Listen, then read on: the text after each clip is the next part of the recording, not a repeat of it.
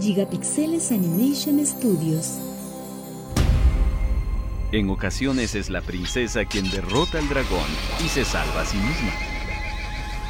Y es que los cuentos de hadas son reales, no porque muestren que los dragones existen, sino porque muestran que los dragones se pueden derrotar. Si tienes un dragón en tu vida, esta es tu aventura. Esta es una historia basada en hechos reales. Quédate y di con nosotros. Corre, Rosy, corre. En los episodios anteriores he contado muchas de las cosas que me sucedieron a lo largo de mi vida. Te preguntarás, ¿cómo le fue a Rosy cuando le quemaron las manos? Déjame contarte que fue una de las experiencias más duras y difíciles que pude enfrentar. La sanación de mi mano, de ambas manos, no fue fácil. Fue una lucha, fue una guerra con la cicatrización, la cual no consistía nada más en que mis manos sanaran, sino en tener que esconder la quemada de mis manos ante mi madre, ante mi papá, porque ninguno de ellos se podía enterar.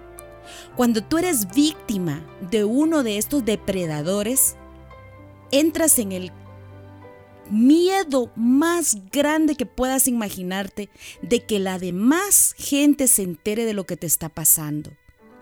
No tienes la libertad ni la libre expresión de poder decir, miren lo que me hicieron, miren cómo estoy. Porque el depredador, encima de lastimarte, te amenaza. Y te amenaza fuertemente y te dice que no puedes decir nada. Y muchas veces Rosy pensaba, el problema se va a hacer más grande si yo digo esto. No quiero causarle este dolor a mi mamá. Ella no tiene la culpa de que yo esté pasando por esto. Hoy te quiero contar la historia de un sapo que nunca se convirtió en príncipe en mi vida. Te voy a hablar con una historia basada en lo que yo pude vivir. Es una historia que seguramente muchos de los que me escuchan y muchas de las que me escuchan se van a sentir identificadas. Si tú te sientes identificada, toma nota y ponte en alerta. Este es el cuento de un sapo que estaba una vez en un lugar donde una niña maravillosa seguía feliz persiguiendo aquellas mariposas preciosas, corriendo por los hermosos campos verdes donde vivía. Ese día era soleado, como de costumbre ella siempre corría las mariposas. Ella cantaba porque le encantaba la música. Cuando de repente, un día en el parque con su mamá, se encuentra un sapo. Y lo primero que esta niña exclamó dijo, ¡qué sapo tan feo! ¡Qué desagradable! El sapo se quedó viendo y le dice, no soy tan desagradable como crees. Si me das la oportunidad de conocerte, te vas a dar cuenta que soy maravilloso, que vengo de una familia importante. Y la niña se preguntaba, ¿será cierto? Porque yo lo veo feo. A mí no me gusta. Sin embargo, la niña siguió jugando, persiguiendo a las mariposas y cantando. Y ese sapo se encargó de insistir cada vez que ella hacía eso. Se encargó de ponerse en su camino, de buscarla, de perseguirla. Hasta que por fin el sapo empezó a quedarse cerca de la niña. Y la niña incrédula dice, no puede ser otra vez este sapo en mi camino. En verdad que ya no lo soporto. Y el sapo muy listo, se acercó a la niña y le dice, tú no sabes mi historia. Yo soy un sapo maltratado, un sapo que nadie quiere, que nadie deja estar en el agua. Y la niña, como era tan tierna y con un corazón dulce, le dice, ¿de verdad? ¿Nadie te quiere? ¿Nadie te busca? ¿No te dejan estar en tus playitas? Y dice el sapo, no, Pero si me llevas a tu casa y me das de comer y me alimentas y me tratas bien, te voy a contar todo lo que me hacen. No va a ser fácil, pero te voy a tratar de contar todo lo que me han hecho. Yo no lo aparento, pero si me das la oportunidad te lo voy a contar. Eso cautivó el corazón de la niña. Aquella niña inocente que perseguía mariposas y cantaba cada vez que atrapaba una. No sabía lo que le esperaba. Cuando la niña de repente empezó a escuchar al sapo, vio que su piel estaba llena de verrugas. Sus ojos no eran aquellos ojos que ella decía, qué bonitos, no, a ella no le gustaban. El sapo le lanzó un hechizo y se apoderó de su corazón y de su amor y de su atención. La niña era tan inocente que empezó a ponerle atención al sapo. Aquel sapo que solo llegaba a sentarse a su mesa después que aquella niña comía con toda la libertad, reía, disfrutaba de cada momento. Empezó a sentir cada vez más que el sapo se adueñaba de su comida, de su lugar, de su espacio y encima de todo, era un sapo abusivo, un sapo que la escupía a la cara, le tiraba su veneno y la niña decía, ¿por qué me trata así este sapito si yo solo traté de ayudarlo? Me dijo que no tenía familia y que nadie lo quería. cuando de repente, oh sorpresa, el sapo hasta dormía en su cama. Se adueñó de todo, de sus bienes, de sus juegos, de su tiempo, de su sonrisa, de qué alegría que la niña siempre tenía. La niña ya nunca salió a perseguir mariposas. Su canto se apagó, porque el sapo le dijo, tú no cantas bien, no cantas, ¿por qué te pones a cantar? Qué ridícula te ves. ¿Ya te lo habían dicho? No, a mí me gusta cantar. Yo le canto a las mariposas. Sin embargo, la niña, dentro de su corazón había algo que ella decía, ¿por qué si yo ayudé a este sapito? ¿Por qué el sapo me dice eso? Que yo no soy buena, que no canto y que me veo ridícula. La niña lo miraba y de repente le daban ganas de echarlo a la calle para que viviera como antes, que nadie lo quería. Pero luego empezó a dudar y tenía miedo a equivocarse.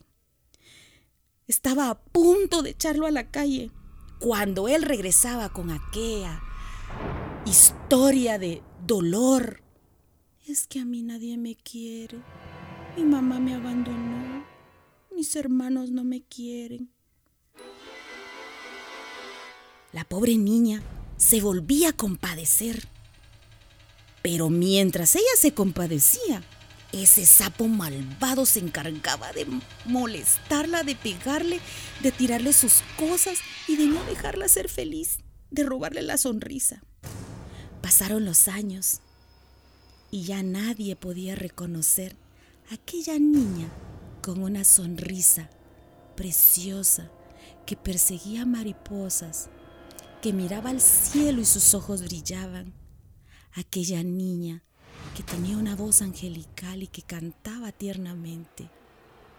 Aquella niña que extendía sus brazos y miraba al cielo y era feliz y sonreía porque la lluvia rozaba su rostro. Ya nadie la pudo reconocer. El sapo se había encargado de meterla debajo de las piedras, de las cuales él muchas veces seguramente estuvo pero que fue inteligente. Y en vez de estar él allí, metió a aquella niña maravillosa. La encerró. La niña gritaba. La niña le quitaban su comida, le quitaban todo. Hasta que un día un pajarito bajó del cielo y le dijo, niña, ¿por qué lloras tanto? ¿Por qué le haces caso a ese sapo tan repugnante? que vive en tu casa, que le tienes que limpiar las babas, que le cocinas, que le cuidas. Ya estás muy cansada, niña. ¿De quién es la casa? La casa es mía, dijo la niña. Y el pajarito le dice, entonces, ¿por qué trajiste a ese sapo? Es que él dijo que no tenía familia, que nadie lo quería y que lo habían echado a la calle. El sapo prometió haberse portado bien en mi casa y no cumplió. Tratamos de darle amor con mi familia, pero el sapo tiraba sus babas y me lastimaba y me robaba mi comida. Entonces el pajarito se le queda viendo a aquella niña que ya nadie reconocía. Y le dices, pasaste toda tu vida cuidando a un sapo que jamás se convertirá en un príncipe y que no es un sapo que ha sufrido, porque fue un sapo malvado. Su mamá trató de corregirlo y lo echó a la calle. No es porque no lo quieran. La niña desesperada dijo, ojalá yo hubiera sabido esto antes. Ojalá me hubiera dado cuenta en que los todas las mentiras que el sapo me dijo y yo se las creí. Me gustaría saber si alguna vez él tuvo compasión de mí cuando me tiró sus babas solo un sapo repugnante que nunca se convirtió en príncipe.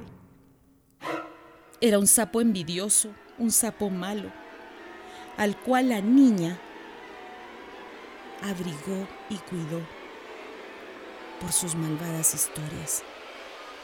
La niña ya nadie la reconocía, ni siquiera ella misma. Ya no tenía valor de verse al espejo, porque se sentía tan mal tan vacía, tan obscura, tan llena de dolor. De repente un rayo iluminó su espejo y le dice, mírame, yo soy tu futuro, tú puedes salir de esto. El sapo puede morirse, lo puedes sacar. No tienes obligación de tener un sapo en tu casa. Aquella niña se levantó de donde estaba sentada frente al espejo y dice, no creo que esto sea posible. No hay alguien que me pueda ayudar. Ese sapo se apoderó de mí. No puedo quitarlo de encima. Muchas veces aguantamos humillaciones, aguantamos cuantas cosas quieran hacernos, basados en la lástima. Tener lástima de un ser humano nos puede llevar a cometer uno de los más grandes errores, esa es mi historia. Yo sentí lástima y compasión por Daniel, porque él se vendió como alguien que había sufrido, que nadie lo quería, que nadie lo aceptaba, que lo habían echado a la calle, para poder infiltrarse en mi vida. Siempre tuve un corazón dispuesto a ayudar, a servir, a ser alguien que dejara un buen recuerdo y nunca me imaginé que aquel sapo llamado Daniel lo único que quería era aprovecharse, robarse mi vida para convertirme en una niña que ya nadie reconociera. Pasaron muchos años para que yo pudiera verme al espejo y poder encontrar aquel rayo de luz que me decía, puedes salir de esto. Muchas personas pueden juzgar porque nunca se fue, porque lo soportó, que la amarraba a quedarse allí. Sin embargo, cuando somos presas de este tipo de personas, el miedo nos invade, nos corre por las venas y somos incapaces ni siquiera de levantar la mirada. Es un proceso en el que nadie puede decir, yo hubiera salido de allí. Porque cuando se está en el lugar, ya no es la misma historia. Ya el dolor es propio. Y no podemos opinar igual. Si tú tienes un sapo en tu vida, esperando que se convierta en un príncipe, sácalo inmediatamente de tu camino. Los sapos que son así nunca se convierten en príncipes. No dejes pasar años para que arruinen tu vida. No dejes pasar años para que borren tu sonrisa, para que ya nadie te reconozca. Sácalos inmediatamente.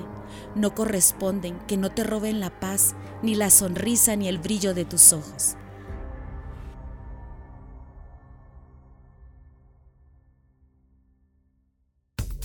Acompáñanos el próximo viernes y descubre cómo Rosie derrota a su dragón. Corre, Rosie, corre. Es producido en las instalaciones de Gigapixeles Animation Studios. Locutor comercial Carlos Antizo. Rosie en la voz de Natividad Peck. Productor ejecutivo N.A. Morgram. Guión Melody Morales. Comercialización Fanny Peck. Edición Derek Morsati. Para contactarnos escribe a storyboard.gigapixeles.com. Escribe a nuestro WhatsApp Business 502 41 41 69 22 o búscanos en Facebook como Gigapixeles Animation Studios. Gigapixeles Animation Studios